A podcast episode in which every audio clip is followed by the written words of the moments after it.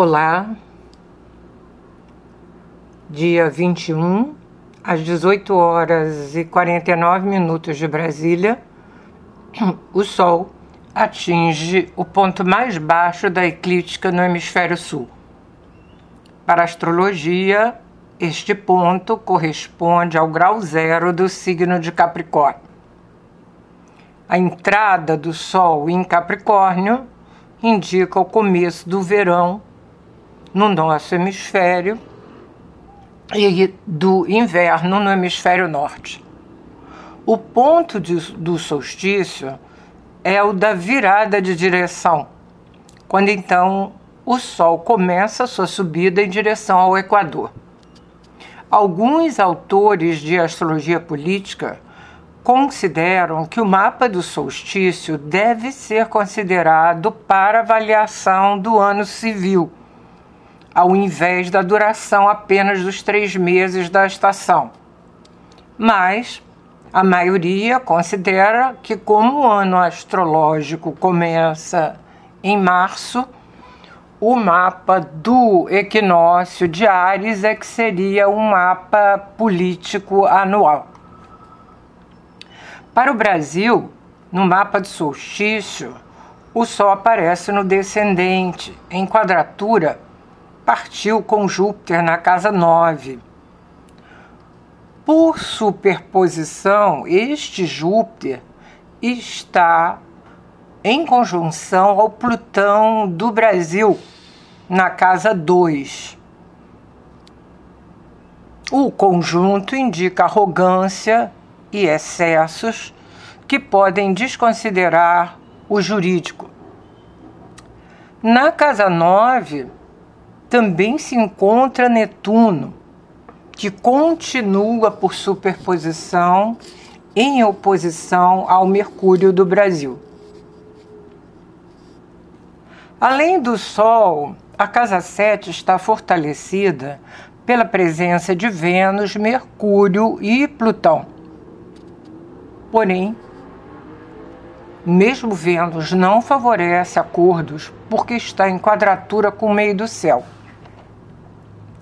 Na superposição com o mapa do Brasil, o descendente está em conjunção com Urano e Netuno na casa 11 do Congresso Nacional, indicando o atual papel do Congresso, mas dado a surpresas. Marte, regente do meio do céu, na casa 12, se encontra em oposição à Lua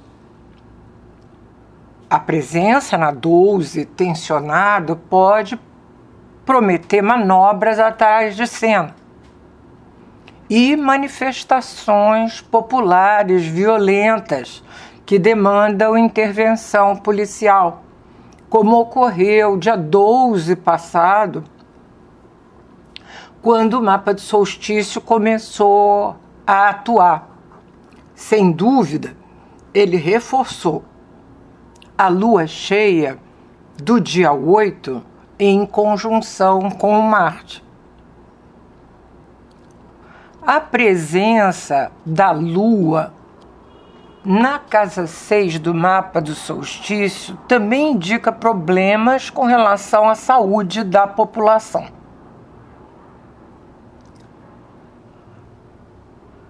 Urano se encontra na casa 11 do mapa do solstício em trígono com aquela Vênus de casa 7.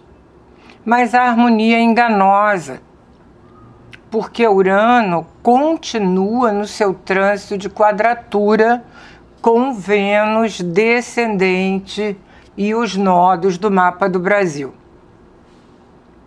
Além da superposição ao mapa do país, Todos os mapas de equinócios e solstícios devem ser observados também com relação ao mapa do governo. O governo vigente continua sendo do presidente Jair Bolsonaro. O Júpiter está em conjunção ao mapa da posse e Marte está em oposição ao Júpiter da posse. Uma dupla aspectação que leva à audácia.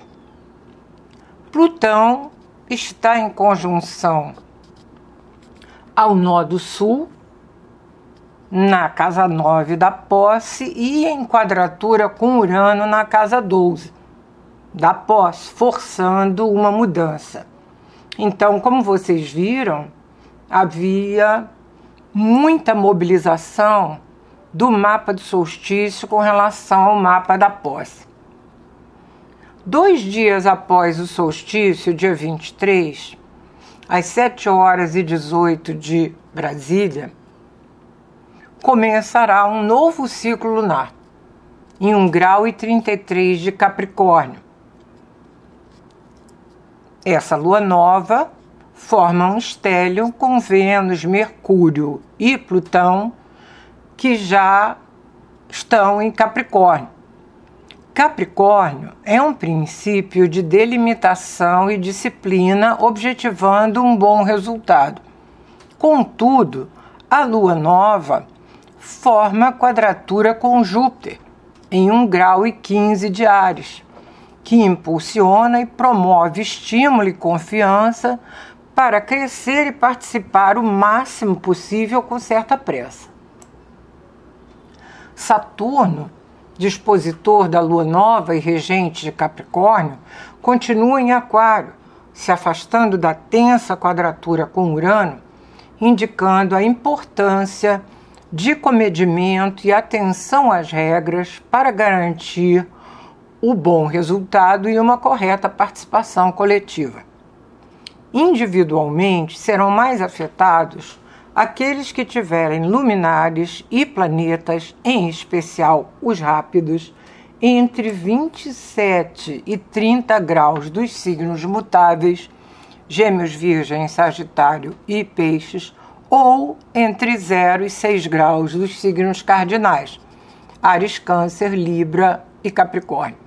Estes devem avaliar sem pressa as oportunidades que porventura se apresentarem, para verificar se são possíveis de serem aproveitadas. Para o Brasil, a lua nova se localiza na casa 11.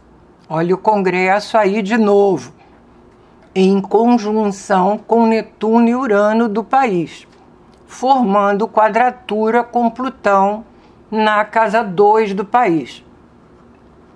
Isso confirma, portanto, a questão atual do Congresso Nacional com relação à PEC, que aborda questões econômicas.